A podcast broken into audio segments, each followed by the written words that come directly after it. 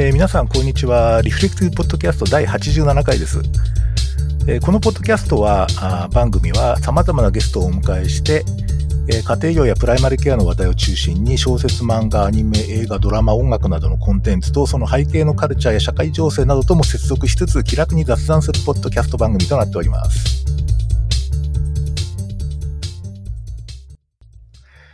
えー、ということでですね、ちょっとまた間が空いちゃったんですけど、あの、4月最終日に、収録しています。えー、もう87回ってことでですね、はっと気がつくと、だんだん100回に 近づいているような感じで、あの、まあ、当初の目標が100回はやろうってことだったんですけど、もう3年以上経っていてですね、やっとここまで来たなっていう感じですね。はい。で、えー、っと、今日はですね、うんと、初めてのゲストということでですね、えー、っと、宇宙医学最前線というですね、ポッドキャスト番組を運営されているですね、ミサ先生に来ていただいております。どうも、あ、来ていただいてありがとうございます。ありがとうございます。よろしくお願いします。よろしくお願いします。えーとね、実はね、僕、ミサ先生とはね、あの、ミサ先生は学生の時にちょっとお会いしてるんですよね。そうですね。もう12年くらい前になりますけれども、ね、はい、親分との出会いは。えっと、あれは確か、えー、っと、えー、っと、なんだっけな、メディカルスタジオっていう、その、えー、会社が、えっと、なんか動画コンテンツをかなを作るっていう時で、当時、まだ今みたいに YouTuber ブームとかじゃなくて、結構本格的な、こう、あの、あま、まあ、なんていうかな、もともとはね、お医者さんがやってた会社なんですけど、えっ、と、なんかもうプロっぽいかなり機材でですね、本格収録するみたいな番組を作っておられてですね、当時。ユーストリームかな、当時は。確かそれで、えっ、と、僕なんかそのインタビューアーみたいなことやってくださいって話でですね、えー、何回かそれに出演させてもらったんですけど、その時にですね、学生さんでお手伝いに来ていたのが確かミサ先生なんですよね。そうなんです。あの、あの時学生ボランティアとして、特にあの、1円ももらえわずという形ではありますけれども。あの、カメラを回したりとか、あの、そういったお手伝いをさせていただいた時に、親分とは初めて会いました。そうですよね。確か代々木上原あたりだったかな。ちょっと場所も忘れちゃったけど、なんかあのあたりでなんかそういう出会いがあったような気がしますね。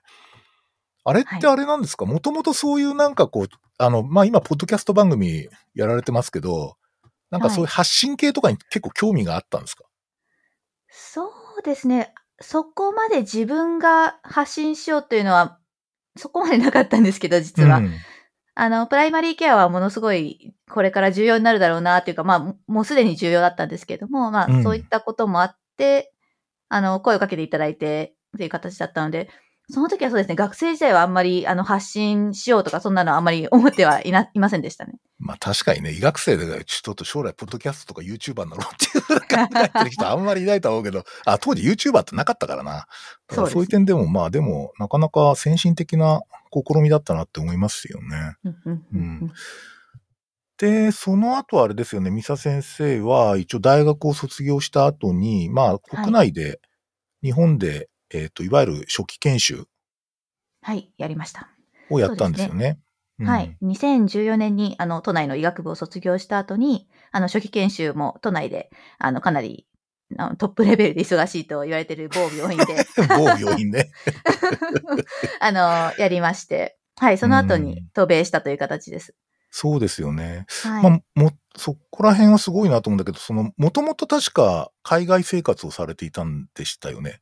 そうです。あの、小学校、中学校がアメリカだったので、まあ、父の、うん、あの、仕事の関係でしたけれども。なので、一応帰国子女ということで、英語には、あの、苦手意識がなかったというのはあります。なるほど、なるほど。で、えー、っと、渡米先はニューヨークでしたっけ？そうですね。あの、ニューヨークで5年間やっておりました。うん、すごいですよね、5年間ね。一応、ナイターのレジデントと、はい。あと、フェロそうです。あと、ジェリアトリックスでしたよね。はい、ジェリアトリックスとパリアティブケアで、パリアティブケアで。老年のフェローいやー、すごい。で、ね、全然普通にちゃんとしたスケジュールでしっかり5年やって帰ってきたっていうことで。そうですね。素晴らしいですね。うん。意外と丸5年も。あれなんですか？やるつもりだったんですか？あの、レジデンシーをちょっとアメリカでみたいな。いやー、実は全然学生時代は考えていなくてですね、あの、学生時代はすごく、あの、途上国に興味がありまして、途上国行きたいなっていうのがすごくあったんで、可能な限り、あの、いろんな国に行ったというのが、本当のところで、あの、ガーナとかタンザニアとかアフリカとかですね、あとアジア圏もラオスとフィリピンとかインド、インドネシアと、15カ国語、15カ国かな？あの、行ったんですけども。それ学生の時に？学生の時、医学生の時に。すげえな。いや、体力ありますね。そうですね。うん。なんか割とアフリカとかね、なんか行っても全然ケロッとして帰ってくる感じですか？なんか、お腹の具合が悪くなったりとかそういうことも全然なくですか？そうですね。ちょっと危ういものには手を出さないというのが ありましたので、はい。うんあの、意外とケロッと帰ってきました。ああ、そうなんですね。そうか、そうか。で、あれですか、そうすると、じゃあ国際保険系にも興味があったけど、まあ、とりあえず渡米しちゃおうかなっていうのは、なんか、こう、後ろからこ、あの、おなんか押されるような感じだったんですか？そうですね。渡米した大きな理由は2つあったんですけれども、1つ目は今おっしゃったみたいに、あの、夫の影響が結構強くてですね、あ、はい。の、私がバタバタと、あの、まあ、某病院で初期研修をしているときに、まあ、このままだとバーンアウトしてしまうよと。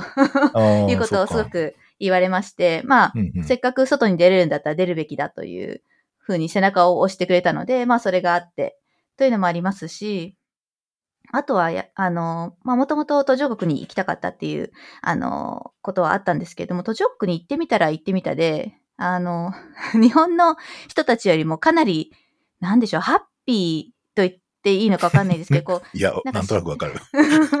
なんか目がキラキラとしていて、こう、生き生きとしてるんですよ。うんうん。で、なんか日本人の方が幸せに生きてないんじゃないかなっていう、すごいこう、もやもやとした、あの、感情が生まれてですね。で、初期研修が始まって、まあもちろんその高齢者がとても多いですよね、日本の病院は。うんうんうんで、高齢者の方々が、まあ、心肺蘇生をされたりだとか、まあ、管につながれて何ヶ月も何ヶ月も病院にいるとか、そういった姿を見ていて、まあ、うまく生きれないし、うまく死ねない社会だなっていう、ああ、なるほどね。うんそういったこう、もやもやが募って、で、アメリカでは一応その緩和ケアと老年化がかなり、まあ、進んでいると言ったらあれですけれども、うんまあ、体系化されて、もっと学問的に追求されているっていうのを聞いたので、まあ、そういったこともあって、アメリカに行くことにしました。うん。そうなんですね。まあ、フェローの時が確かパンデミックなんですかね。そうですね。フェローが始まって、まあ、1年経ってないくらいですかね。半年ちょっとくらいの時に、あの、パンデミックが始まりました。うんいやー、ニューヨークって日本にいてもすごいしょっちゅう報道されていて、まあ、とにかくなんか、凄まじいことになってるっていう感じで、もうしょっちゅう市長がこう記者会見とかやっていてですね、それが日本でもこう放映されるっていうんで、もうニューヨークえれえことになってんなみたいな感じだったんですけど、まあ、三沢先生とか現場に、それこそ医療の現場にいてどんな感じだったんですかね？いや、本当になんか、人生で初めてこれは本当にやばいなとあ 思いましたね。その、まあ、一番、やはりひどかったのが2020年の3月、4月、5月くらいは特に何も、こう、自分が相手にしているものが何なのかよくわからないというのもあ、りましたし、どうやって、そうなんでです。何が治療薬として効くのかとか、その、まあ、どうやって感染するのかとか、そういったことも含めてちょっと不明なことが多すぎて、それなのに毎日何何百人何千人と死んでるみたいなうん形でして。すごい数でしたもんね。そうなんです。最初は本当にひどくてですね、まあ救急搬送もほぼストップしてるような形でしたし、まあ本当廊下とか駐車場とかに仮設テントで、あの、あー。患者さんが溢れてるような状況で、うんうんうん。まあ本当ディザスターというか災害医療みたいな、そんな形でしたね。あと私、実は子供が生まれたのが2020年の3月 なんですけど、こうそうなんです完全にあれですね。そうな完んです全にその真っ只中ですね。まあ、パンデミックがちょうど始まった瞬間くらいに生まれたってこともあって、まあ、産後でまあ、1ヶ月半、2ヶ月以内にはもう復帰はしていたんですけども、まあ、それもちょっと不安の要素の一つでしたね。いや、すげえ不安ですよね、それ。いやー、それは大変でしたね。うん結構でもやっぱりなんか、その、えっ、と、お年寄りが、なんったことは施設の方とかお年寄りの方がアメリカっていうかニューヨークでも相当、あの、感染されて大変なことになってたっていう情報は伝わってて、なんかハイリスクの人ってお年寄り全員そうなのかみたいな感じでしたけど、ミサ先生とかジリアトリックシャンだから、その、そういう施設系の、なんか向こうの施設のとかもいろいろやるんですよね。あ、そうですね。あの、在宅とかもやりますし、うん、あとは、はい、あの、老人ホームというか施設みたいなところでも、うん、あの、働きますので、そこら辺はかなりシビアでしたね。やっぱり、訪問診療がものすごい増えたんですよ。というのも、もう一旦病院に行ってしまったら、もう家族には一生会えないっていう、あの、ああ、そうか、それ日本でもあったんだよな。で、うん、まあ、うん、家で見てほしいっていう人がものすごく増えたりとか、はい、はい。あと、まあ、老人ホームは本当にほぼほぼ立ち入り禁止みたいな 形になってはいて、ね、そうなんです。なるほど。それでももう集団でもクラスターで、あの、皆さん感染してしまったので、かなり亡くなりましたね。うん。結構、まあ日本だと本当にあの、まあ当時は特になんていうかな、正体不明感もあって、完全面会できないって感じになってたんで、そのインフォームドコンセントとかね、その、それこそ ACP 的な、そういうアプローチっていうのが、まあ電話でしかできないっていう。うん、電話で、で、本人を交えても全くできないって話で、すごい看護側とかがめちゃくちゃストレスフルな状況になってて、かなり、看護側がかなりバーンアウトしてた感じでしたね。うん、うんそうですね。でもニューヨークもその ACP とかの問題はものすごくあって、まあそこはかなり私がいたニューヨークの病院はすごくフレキシブルですごく感心したんですけれども、うん、まあ、すぐにオンラインとか電話診療に切り替えるっていう、切り替えられるところは切り替えるっていうのはありましたし、もう電話とかそのビデオ電話であの ACP をやる、家族、家族会議をやるっていうのを、もうそういうチームを専属で作って、なるほど。あの、ひたすらその人たちは、ま、会ったこともない患者に関する、会ったこともない 家族と、まあ、カルカルテ上とか主治医からの情報だけで ACP の会議をするっていうのをもう担当でやっていたというので。あ、そうなんですね。で、実は私、その産後すぐだったっていうのもあって、まあ現場には出るなと言われて、そのオンラインとか電話越しでの ACP 担当として、あの、24時間、そうなんですよ、24時間勤務みたいな。すげえな。形で。体験ですね。やってました。はい。えー、例えばどんな感じでやるんですか、それ？そうですね。まあ、依頼の電話っていうのが、その、まあ、専属の PHS みたいなのにかかってくるんですけども、うん、まあ、その依頼の電話が救急とか ICU とかからかかってきたら、まあ、その患者さんの情報を、あの、リモートでカルテでバーっと確認して、まあ、質問とかがあれば、あの、そのチームの人に、現場にいる人にあの、今患者さんどんな状況ですかとか、うん、今患者さんはどういう、まあ、見た目ですかみたいなのも結構重要なんですよね。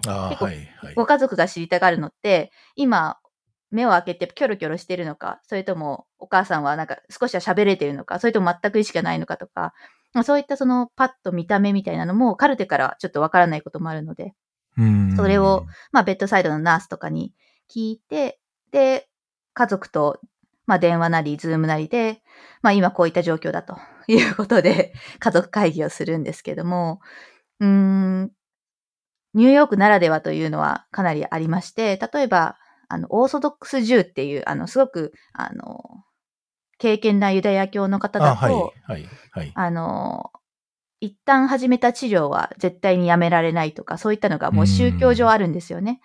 だとか、まあ、そういったいろいろな宗教上だったり、その、まあ、人種別の、あの、違いはいろいろあるんですけれども、まあそういった形で家族会議を行うっていうことですね。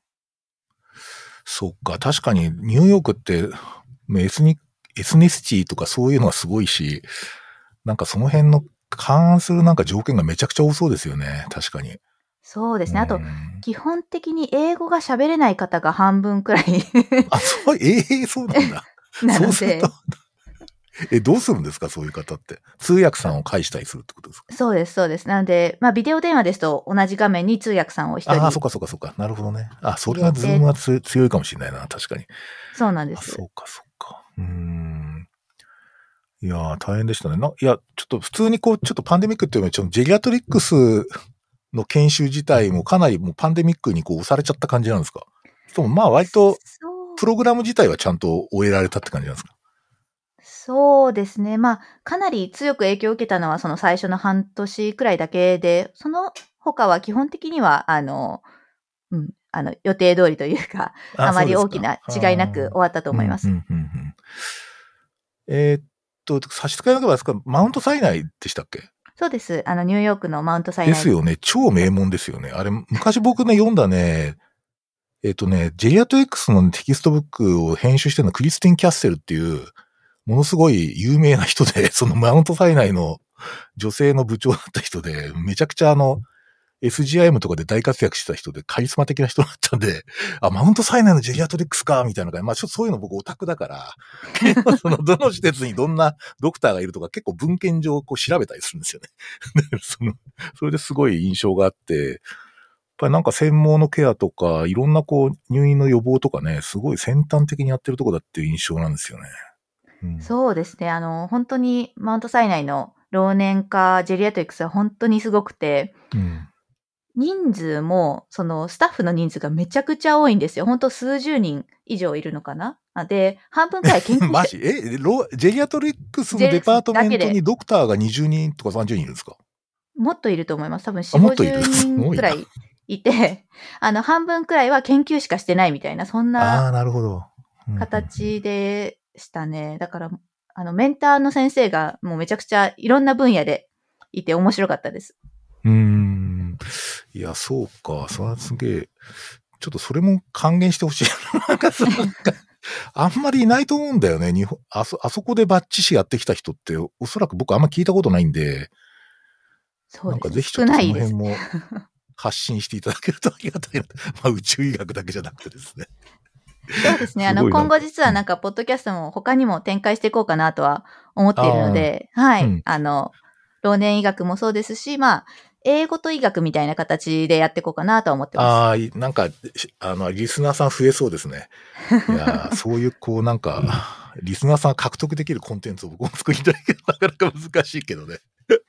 そうか、そうか。いや、いいですね。なるほど。で、なんかインタビューみたいになっちゃうんですけど、ちょっとこう遡ると、その、まあ、えっ、ー、と、メディカルドクターになろうかなっていうのは割ともう昔からなんですか？それとも割と、こう、大学こう受験あたりでちょっと考えたとか、なんかそのあたりはどうなんですか？ね。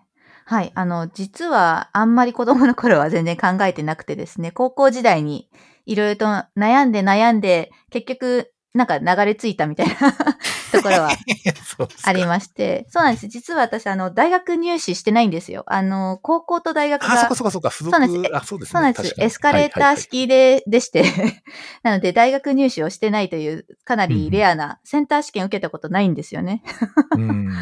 なんか相当恵まれてます。とか、栄養入試じゃないけど、なんかまあ。まあ、推薦っていうか優秀じゃなきゃいけないけど、なんか栄養入試みたいです。なるほど。いや、本当そんな感じで、あの、うんあんまり医学部のために勉強したってことは実は ない人間なんですけども、そうですね。すごく高校時代迷いました。何学部に行こうかみたいなの迷っていて、まあただ、まあ人の役に立つことがしたいな、みたいな、ぼんやりとした、あの、まあ自分の軸というかゴールみたいなのはあったんですけれども、まあその中で、まあ、父親からすごい女性は資格を持ちなさいと、地味た声で 言われて。時代前の。そうなんです、そうなんです。かもしれないけど。いや、本当にそうです。昭和、昭和な。昭和な感じですね。すいません。僕も昭和ですが。いやいやいや。と言われまして。あとは、あの、この後少し出てくるかもしれないですけど、あの、幼少期からその宇宙飛行士の、なんか漠然とした憧れみたいなのがありましたので、まあそれもあって、まあ宇宙飛行士になるもう条件が理系の大学卒っていうのがもともとはあったので、まあ文系か理系かっていうのを迷って理系に進んだというところもあります。なるほど、なるほど。いやー、そうするとですね、ちょっと後半はですね、えー、っと、まあその今、ミサ先生が運営されてるこう、宇宙医学最前線っていう、僕もちょっと何回か聞かせてもらったっていうか、アフタートークが面白いんで、アフタートークは2つも聞いたんですけど、やつが番組すごいなんかこう、直球勝負の番組なんですけど、まあその宇宙医学に関するちょっと関心とかをちょっと少しお聞きしていきたいんですが、はい、これもともとそのなんつうかな、その宇宙飛行士っていうのは、はい。どういう、どういう、こう、なんつうか、あの、ところから出てきてるんですかね？これはね、向井千秋さんです。私の中では。はい。私が8歳くらいだった時に、向井千秋さんの、あの、宇宙に行ってきたよみたいな、こう、記事みたいなのを読んだんですよね。それをはい読んで、ああ、私も宇宙行きたいなと。まあ確かにね、そうそうそう。あの、向井千秋さんだってメディカルドクターだもんね。そうなんでです。なの、で、それがあって、まあ、子供の頃から宇宙飛行士には、すごく憧れはあったんですけれども、ただ、に、もう13年以上ずっと募集がなかったんですよね。あ、はい。はい。なので、それもあって、まあ、憧れはあったけれども、まあ、宇宙飛行士にはならない というかな、なる機会が、もしかすると今後ないかなというのはうんあったので、まあ、それを、だけを目指して生きていくっていうのもちょっと違うのかなとあ 思いました。ー えっと、なので、なんか、アメリカでなるってことも可能なの？もしかして。いや、これはもう国の機関なので、JAXA も NASA も完全にく、ああの、税金で動いてるーなるほど、なるほど。機関なので、あ NASA はアメリカ国籍の人しか、ああ、そうなんですね。そうなんですあの、宇宙飛行士になれないですし、JAXA も日本国籍であるっていうのが、あの、条件であるので。ああ、そうなんですね。そっか、そっか。でも、あれですよね。でもなんか宇宙飛行士になるっていうと、僕とか、まあ、アポロ月面着陸を中学の時にリアタイで見てましたけども、なんかね、なんか現実感がないよね。なかったんですよね。ないですね。全然。ただ、その僕とかやっぱりこれ SF とか好きだから、SF 特撮アニメの世界なので、だからなんかその、やっぱり宇宙戦艦ヤマトに乗りてえなとかってマジに中学生の時とか考えてましたが、まさかそれを現実化させようっていう人がいるっていうのは、ちょっと、僕は結構すごいなと思ったんですけど、これあれですか？例えば募集、十数年ぶりの募集っていうのはこれがつい最近あったってことですよね？そうなんです。えっ、と、2020年の10月に JAXA が、まあ、13年ぶりに募集するよというふうにん公表しまして、うんうんで、その実際のぼ応募というか募集が2021年の、えっと、12月から、去年の12月から始まったんですけど、で、それがちょうどこの3月に締め切られたという形ですね。ねえ。はい。いやーなんか、宇宙兄弟じゃないけど、なんかそういう大ストーリーになりそうなんだけど、なかなかでも、ちょっと僕さっき、えっ、と、JAXA のホームページちょっと見たんですけど、うんえっと、なんかすごい倍、すごい倍率っていうか、僕びっくりしたんだけど、60超えてる人も応募してる人いるんだよね。だかなんんです。すごい、もう年齢も幅広いし、めちゃくちゃ多いしっていうのは、やっぱりなんか、こう、受ける、受けられる条件が変わったってことなんですかね？そうですね。一応今回は、その、理系大学卒とか文系とかを問わないという、文系理系は問わないというふうに、その、広げたのと、あと身長と体重が今までは、あの、158センチ以上、で、体重も50キロ以上っていう決まりがあったんですけれども、その基準をかなり、体重は撤廃されて、身長も149.5センチまで下げられて、えまあそういった、なんか、そういったいろいろとこう変化があって、まあうん今回は4127人ですー、か、あの、の応募があったということでしうーた。ん。そっか。なんかちょっと事前にお聞きしたんですけど、なんか健康審査でちょっと 難しかったってことなんですか？そうなんです。あの、まあ、まあおそらくというか私のこの推測でしかないんですけれども、うんあの、まあ今回書類審査ということで健康診断を出して、それで私は実は通過できなかったんですけれども、うん。まあ私多分藤永先生もご存知の通りあ、で親分ね、めちゃく親分。親 親分もご存知の通り、めちゃくちゃ健康なんですよ。そうですよね。そうなんですね。で、まあ、唯一目が悪いんですよね。なので、あまあ、視力が悪くてですね、まあ、レーシックやろうかなと迷ったんですけども、あの、うん今回の募集ではレーシックは、あの、推奨しないというふうに書いてあって、視力うんも強制視力1.0以上だったら、まあ、その、一応基準は満たすっていうふうに書いてあったので、まあ、それをう鵜呑みにしたんですが、まあ、ちょっとそこで引っかかったようでなる。ほど。はい。そうか。まあ、ちょっと残念でしたね、でも。そっか、そっか。そうですね。まあでもなんか、まあ今じゃなかったのかなと。ああ、時期がね。別にもう、だって年齢とか関係ないからね。あれで応募してる人見ると、一人書類とか見ると、全然なんか、いくらでもチャンスあるなって感じですね。そう思いますね。あと、宇宙医学を勉強してて一番思ったのは、あの、若いと被爆が多いんですよね。っていうのがあって、まあ女女性で若いっていうのは一番最悪でして 実は。なるほど、なるほど、なるほど。あの、もう宇宙に滞在できる時間も、その、例えば60代の男性と30代の女性だと、もう2倍以上違うんですよ。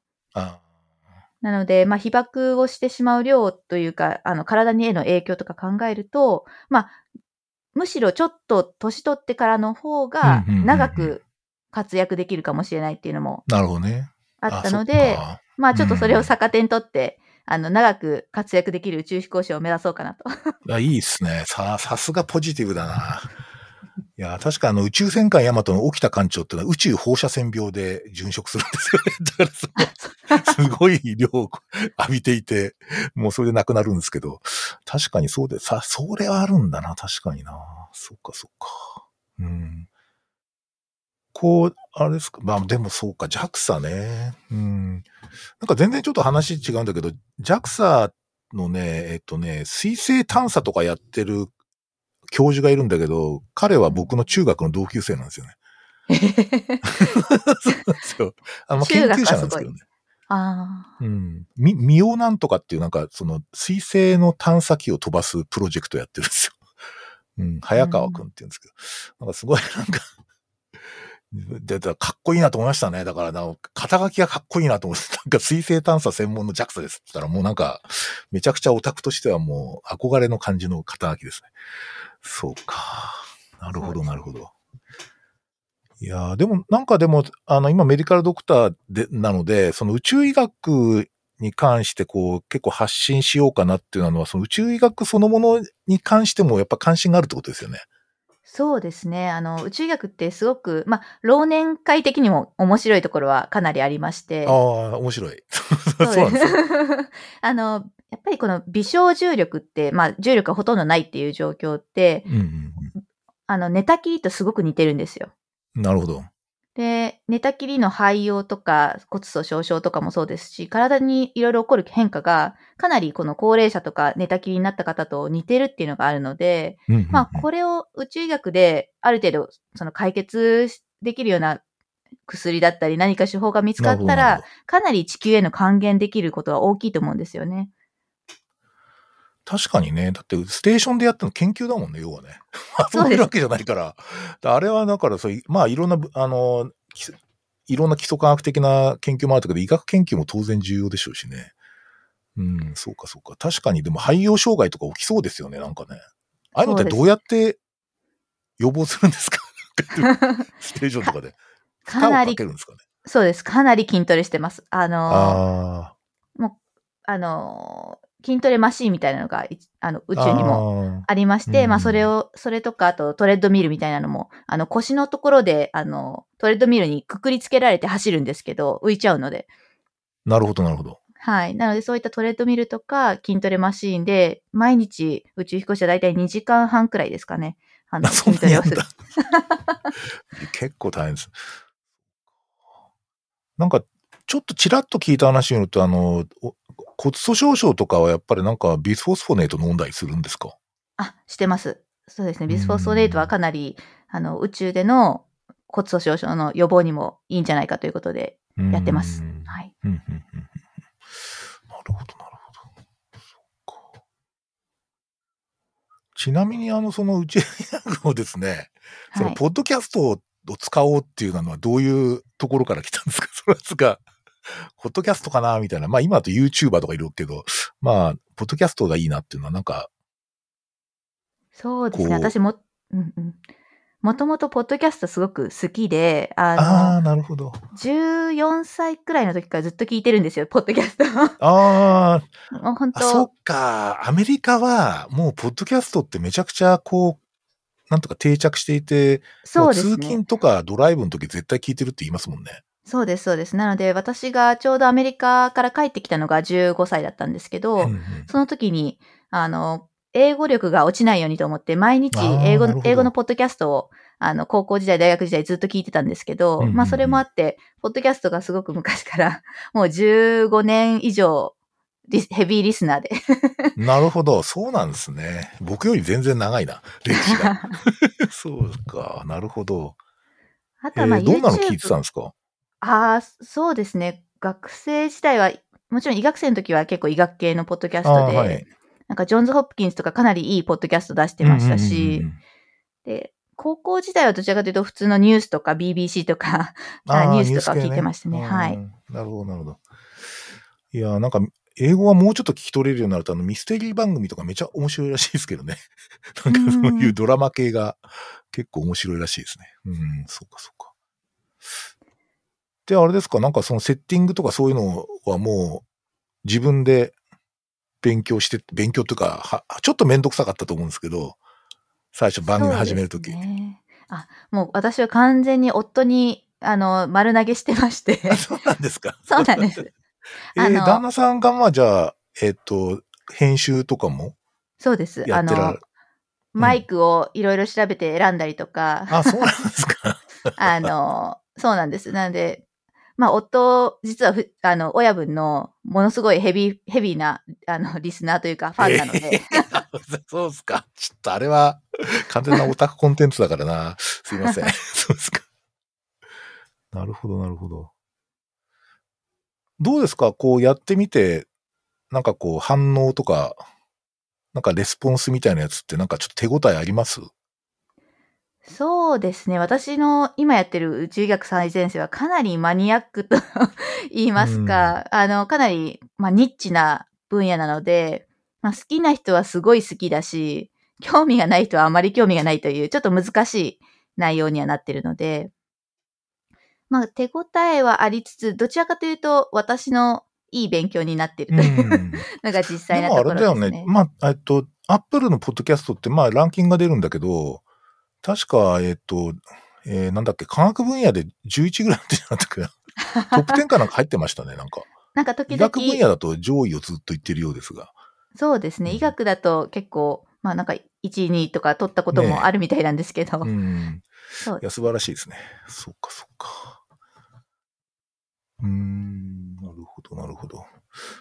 えーっとね、ちょっとなんか話がまた飛んじゃうんですけど、あの、三沢先生、今、今、現時点では、まあ、母校の、えーっと、医学教育？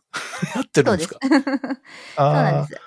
えーどんなことやってるんですか？今そうですね。あの、昨年の夏にあの、フェローが終わって、うん。あの、まあ、今回の帰国は一応宇宙飛行士の、あの、募集に向けてまあという形そうでで、あの、それが一応、あの、一番のん。名目というか、うんうん。で帰ってきたので、うんうん。今は母校で医学教育とか留学支援ですね。特に学生さんの支援っていうのをやっていて、まあ、あと私自身がその、まあ、小さい子供を育てながら働いてということもあるので、よね。うんうん。かなり学生さんたちにとっては身近な相談できる人みたいな、そんな形で結構いろいろと、まあ、留学とか進路の相談だけじゃなくて、なんか人生相談に乗ってるみたいな、うんそんなところはあります。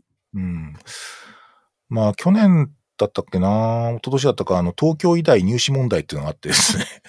まあ、聞いたことあるかもしれないですけど、まあ、実はその、えっ、と、入学試験でこう、男女でこう、差をつけていたっていう話があってですね。えっ、と、あれは結構僕、日本のこう医学教育の歴史上でもでかい事件だと思っていて、で結構あれがこう大きな、なんつうかな、あの、展開点なんじゃないかと思ってるんですよね。あれが ちゃんと暴露されたっていうか、その、あの、事実が明るみに出て、しかもその理由は、その、コミュニケーションが上手な医師は困るってよくわからない理由になってたっていう、その、つまりおそらくね、使いにくいってことだと思うんですよね、あれね。要するに、あの、言うと、言うことを聞かないような人は困るみたいな感じの中に、実はそういうふうに、もう女性とかも分類されていたっていう、なんかそういうことだったんで、あの、すごいでかい事件だと思うんですけど、あれですよね、アメリカだと、おそらくジェリアトリックスのドクターって女性の方が多いんじゃないですか？僕の印象なんですけど。あ、はい、そうです。ジェリアトリックスもパリアティブケアもうん7割、8割女性ですかね。うんはい。うん内科のレジデンシーはどんな比率なんですか？あ、まあ内先生のいらっしゃったところでいいんですけいだ、大体半々くらいですかね。半々ぐらいそうそうですね。女性の方が少し多いかもしれないですけど、や、大体半々です。ど。うん。なんかこう、あの、アメリカの女性の医師の、まあ、働き方とか、あるいは、まあ、トレー、トレーニーっていうかな、その、えっ、と、研修中のレジデントの生活と、こう、日本のこう、女性のこう、なんとかな、レジデンシー、レジデンシーっていうか、その研修中の、なんか様子とかって、なんかこう、違いとか感じます？いや、全く違いますね。それ、多分。全く違う。それ、それこそ一番大きい違いかなと思って、まあ、うんうん、正直医学自体は、まあ日本もアメリカももちろん世界レベルというかトップレベルでやってるわけなんですけど、やっぱり働き方はもう運命の差というか天と地の差といいますか、あと、まあ労働環境ですね。なので、まあアメリカだと基本的に残業はゼロですし、まあみんな、その、5時なら5時でぴったりに帰るか、むしろ数分前くらいにもいそいそと 出ていくかくらいの。数分前にね。はい。出るくらいなんですけど、まあ日本ではもちろんそんなことはなかったですし、あと、例えば、まあ同級生というかレジデントの、あの、同同期が、まあ妊娠出産っていうのをよくするんですけど、まあそれも別におめでとうって言って、そのカバーをすると言っても別にみんな嫌な顔も顔ももちろんしないですし、うんうん。まあでも日本だとね、やっぱり、まあ妊娠したらすごく医局にに睨まれたりとか、なんかもう、まあひ、まあもう今やそれやばいですけどね、それを示したらミソジーニって言われても 大変なことになりますからね。いやでも、うん、まだまだ私の母校でもよくそういう話は聞きますので、なんか、まあ、そのな、暗黙のルールで医者5年目までは絶対妊娠するなだとか、なんかいろいろそういうのは聞くので、うん、なかなか難しいなと思います。あの、ちょっと具体的になっちゃうんですけど、例えば産休とか育休とかって概念ってあるんですか？なんか、アメリカって。アメリカはほとんどないですね。ないですよね。なんか、産んだら数週間後に、あ、産みましたって言って出勤してきたのを僕、ちょっとオレゴンに見学に行ってる時にそういう女性のレジデントいて、ええー、みたいな感じですごい早いな、みたいな感じだったんですけど、だから本当に生まれる直前までバリバリ働いていて、で、その、じゃあ産んでくるわって感じでなんか、手がけて、はってったら帰ってきてるみたいな感じなんですけど、そういう感じなんですか？ああ、そんな感じですね。私も産む2日前まで普通にフルタイムで働いていて。すごいな、それ。あの、もう本当に、あの、破水したらごめんみたいな感じで、周りには言ってたんですけど、で、産んで、まあ2ヶ月弱くらいで、あの、職場には復帰して。ああ、産んできたみたいな感じで。産んできました、って。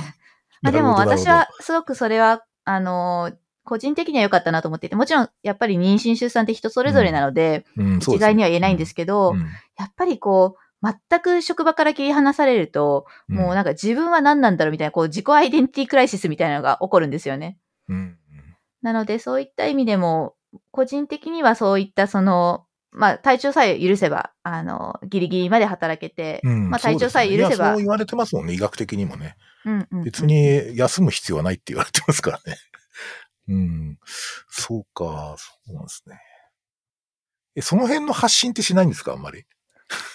そこはですね、すごく悩んでいて、っていうのも、やっぱりなんか女性の敵は女性になってしまいがちなんですよね、このトピックスって。やっぱり、うん、あの、まあ、ゆっくりしたい人はゆっくりしたいだろうし、守れ、うん、守られたいと思う人は守られたいだろうしっていうのが、うん、そこを別に、こう、踏み、なんていうんですかね、土足で入りたいわけでは もちろんなくて、まあ、ね、まあ、いろ、いろんな形があっていいっていうのが一番だと思うんですけど、それを、なかなかセンシティブな話題すぎて。まあ、確かに、うん。確かにそこはセンシティブかもしれないね。そうですね。だからまあなんかこう、うん、でもそういうこう、あなんかライフサイクル上のいろんなことってすごく普通にこうレジデンシーの中で起きるじゃないですか。そうですね。で、そ ういうのがあるとなんかこう研修が中断したんで、あと3ヶ月やってくださいとかですね。なんかそういう話とかになりがちなんで、なんかすごいハンデを背負うみたいなイメージなんだよね。ライフサイクル上のいろんなことって。だからそれはなんとかしないとちょっともう、ちゃんと、あの、医学部自体に来る人も少なくなりそうな気もしなくはないので、まあ、そういう点で、うん、ちょっと心配してますけどね。ねうん、はい。本当にそう思います。うん、とはそうですね。あと、えっと、ミサ先生がもう一つ話題いただいてるんですけど、なんかメンターとかメンティーに興味あるっていう こと、これは何ですか？いや、最近、それこそ私も学生さんとか、まあ若若いと言ったらですけど、医者1年目、2年目、3年目とか、そういった先生からすごいいろいろと相談を受けたりとか、あの、するんですけど、うん、なんか、こう、しっかりとしたメンターメンティーっていうのを私が、私自身あまり経験したことがなくて。で、私がいざメンターになろうと思っても、自分自体メンティーとしてしっかり機能したことが ないと良くないのかなと思っていて、なんか、その親分のメンターメンティーについてのお考えとか、うん、まあこうしたらいいんじゃないみたいなのを聞きたいなと。あそうですね。なんかいわゆるね、コーチとね、コーチングとメンタリングってやっぱりちょっと違うと思ってて、うん、で、コーチングってなんかこう振り返りを流すようなちょっと修行的な感じっていうか、ちょっと逆に、ちょっとインチキっぽいところもあったりすると思うんだけど、なんかその、メンタリングはやっぱりその分野の経験をしてるっていうことがすごく重要だと思ってて、で、えっ、ー、と、だからこう専門的なっていうか、そうすげえ個別性あ、こう、なんとかな、こう、その領域に関する個別的なこう相談にちゃんと乗れるってのはすごい重要で、まあそういう点であの、うんと、ミサ先生がしてきた経験とかを語るだけでもだいぶ違うんだろうなと思うんですね。で、えっと、ただまあなんていうかな、うんと、一応枠組みは必要ですね。例えばその、うん、えっとね、この人どういう人なのかなとか そうその、例えば目の前にいる人ってどんな、どんな人生歩んで、あの、ここまでどうやって歩ってきたのかな、みたいなことを知らないと、結構なんか、上から目線の一般論って形になってですね。うん、なんか、偉そうなことを、あの、なんか人生空話帳のこと言っちゃったりする人もいるんですよね。うん、偉い人で。だから、あの、その人のなんか、個別ニーズみたいなやつを、ちょっとこう、ライフライフコースの中でどういうふうに位置づいてるのかなみたいなことを僕は見るようにしてますね。だから割と聞いてます、いろいろ。今日みたいに聞いてるっていうか、ちょっと今日の ポッドキャスト番組なんとなくメンタリングっぽいなとかって思いながら、自分で今日聞いてるんですけど、なんかこんな感じでこう聞きますね、いろいろ。聞いてるとね、その、メンティーと言われてる人たちのこう内部にこう振り返りが生じるんですよ。なんか喋ってると、あ、そういえば俺そうだったなとか、うん、そ ういえば私、あの、なんで今これやってるかっつうとこういうことだったなみたいなことって、実はあんまりそんなしょっちゅう思い出すことじゃないじゃないですか。うん、だからそこでこうリフレクションが生まれてですね、すごいなんか自分で語り始めたりする人も結構いたりするので、僕はすごい好きですね。だ導いてあげるって感じではないですね。うん、ただ、これとこれがこう選択肢であるんだけど、どっち選んだらいいですかね？みたいな質問って結構多いじゃない？その、い、うんうん、あの、医学系の人ってやっぱキャリアチョイスとか、あの、こう、キャリアをこう選んでいくの段階がこうあって、例えば初期研修もそうだし、専門研修もそうだし、フェローもそうだろうし、それからどこで働くかとか何を目指すかみたいなところも、なんかいろんな、こう、ハードルっていうかな、一つの壁をこう越えていく感じがあるんですけど、まあそういう時にこう選択してどっち選んだらいいですかって自分で考えなさいっていうのはちょっと、かわいそうでですね。で、僕はなんかね、あの、二つこうプリンシプルがあってですね。で、一つはね、本当に好きなことがあったら絶対やった方がいいっていう。で、ただ、本当に好きなこととかやりたいことが見つかる人ってそんなに多くないっていうのは僕実感なんですよ。その、本当にやりたいことがある人ってそんなにいないと思う、僕。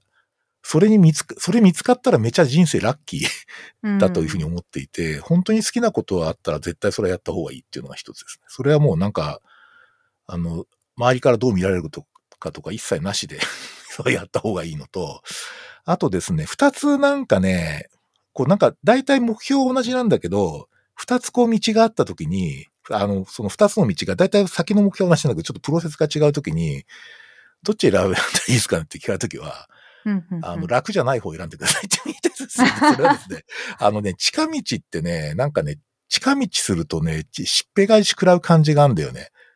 でね、うん、あの、近道した時に失敗した時の後悔ってめちゃあってですね。なんかね、なんかちょっと何かを我慢してるから近道なんだよね。で、その、だからどっちかっていうと僕はこうなんか、ちょっとこっちの方がややハードかなみたいなところを選んでった方が、後々の後悔が少ないっていうのは僕あって、で、その二つがですね、結構僕はプリンシプルとしてあるんですよ。だから、そういう感じですね。だからやりたいことがなければ、じゃあどうしたらいいんですかっていうふうに聞かれると、あの、人が喜ぶことやってくださいって言ってるんですよ。そう。まあ、やりたいことをそんな見つからないったら、とりあえず今、人が喜びそうなことやった方がいいよとかね。なんかそういう人側に感謝されるような仕事すると、まあ、後悔ないっすよ、みたいなことは言いますね。うん。ただ、それ以外はもうほとんど聞いてる感じですよ。うーん。いや、めっちゃ今、もうメンタリングされた感が すごいありますね。インターネット。まあ、でも今日なんか本当そういう感じだな。なんかすごい、なんかこう、この間のいろんな葛藤も聞けたし、よかったと思いますけど。うん。今後あれですか？なんか、また、まあ話せる範囲で結構なんですけども、はい。なんかこう、プランとかあるんですか？そうですね。一応また、まあ今回のあの宇宙飛行士の挑戦が一旦、うん、一段落したので、また来年からはアメリカに行こうかなとは思っていて、まあそれはやっぱりその働きやすさとか、そういった意味で、ちょっと日本。子育ての環境がいいって感じ、むしろ。そうですね。まあ子育ての環境自体は日本もすごくいいと思うんですよ。そのすごくいいっていうのは、うん、まあ、両親が近くにいたりだとか。ああ、そうですね。両親いるのは重要だよな。確かに。そうですね。あと、まあ、保育園が安いですよね、日本は。まあ、5万、6万くらい取られるかもしれないですけど、まあ、アメリカ、ニューヨークでは、あの、月々、保育園代が20万かかってたので。え、そんなに高いの？はい。え、マジかそ。そうなんです。そう考えると、まあ、日本のが随分と安く済んではいるんですけども、でもやっぱりこう、小さい子供がいる女性がフルタイムで働いていて、普通だよね、当然だよねっていう空気感みたいなのが、すごく重要だったりとか するんですよね。なのでやっぱそういう意味でも、アメリカでも少しやっていこうかなと思ってます。うんうんもうあれですね、サーティフィケートも受けてるし、その向こうの免許もあるわけですよね。そうですね。アメリカの内科専門医と、老年内科の専門医と、緩和ケアの専門医という形でトリプルボードで、せっかく持ってるので、まあ、もう少し修行を積もうかなと思ってます。いやー、修行っていうか、むしろそれ発信してほしいな。あの、宇宙医学も重要だと思いますけど、あの、ジェリアトリックスとかマゲディブケアもめっちゃ重要で、その日本って、まあご存知だと思いますけど、その老年医学教室ってほとんど第五内科ぐらいの感じでじゃないですか。で、そ、ね、の、僕とかやっぱりそのアメリカのその geriatrics っていうか、その Essential of Geriatrics とか、なんか、 Clinical Geriatrics とか、ああいうアメリカの、その、老年医学の教科書にめちゃくちゃ影響を受けたんで、あの、あれこそ本当だろうと思うわけですね。例えば、その、えっ、ー、と、何見てんすかって言ったら、やっぱ、失禁ですねとかさ、やっぱ転倒ですねとか、うん、なんかに、なんかそういう認知機能低下ですねとか、生活機能障害ですねって話だけど、日本だとなんか骨粗鬆症の基礎医学やってますみたいな感じになっちゃってるから、うん、その、その辺はやっぱりなんか、その臨床老年医学みたいなやつの発信をちょっとぜひしてほしいなっていうのは僕ちょっと個人的にはすげえ希望したりするんですけど。いや、本当大切ですよね。なんかみんなこう高齢者見れてる気になってますけど、うん、全然やっぱりこの高齢者の特有の問題とかに目を向けられてないっていうのは本当にあるので、本当それは重要だなと思いつつ、私の母校も老年化ないんですけど、本当に、そうなんです。本当に大きな問題だと思っていて、まあ。それはかなり問題ですね。そうなんです。そっか。そしたら、いや、ちょっとなんかメンタリングじゃないけど、ちょっと、もし可能だったらあれですね、そのアメリカで PhD 取ってもらいたいですね。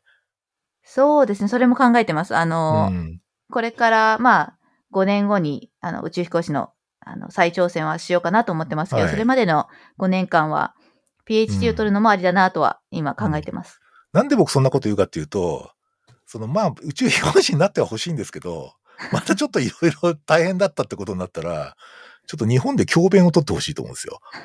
その、なんつうか、 university で、大学の医学部で。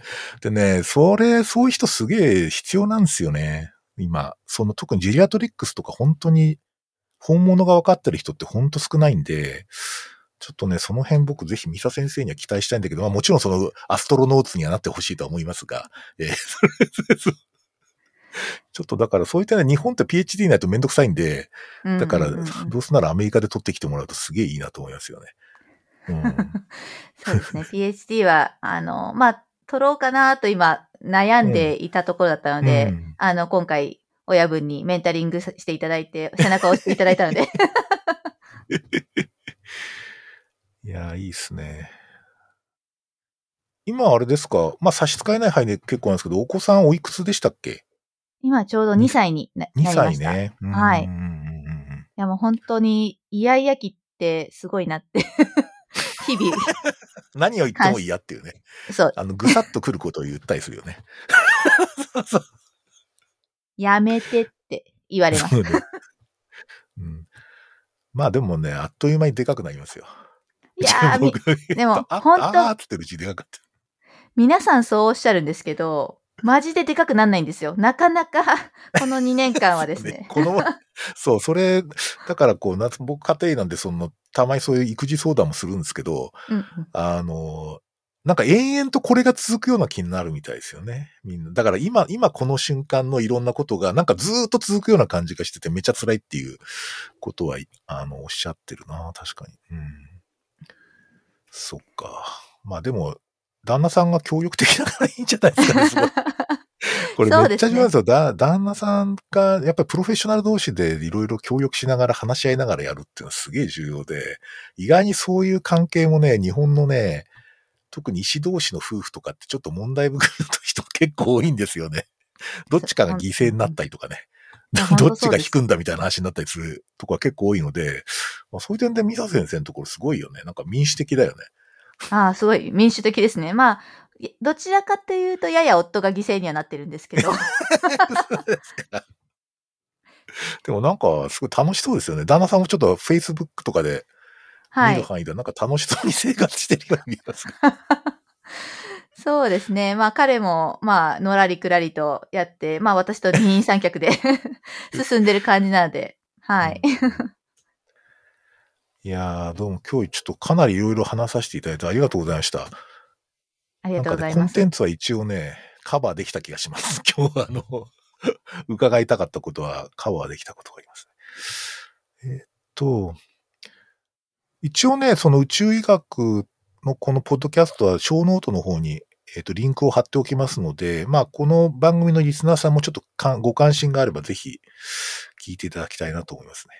なんか、三田先生から番組の宣伝とかありませんか？この番組は、の宣伝をしていただけると、あの、宇宙医学最前線の。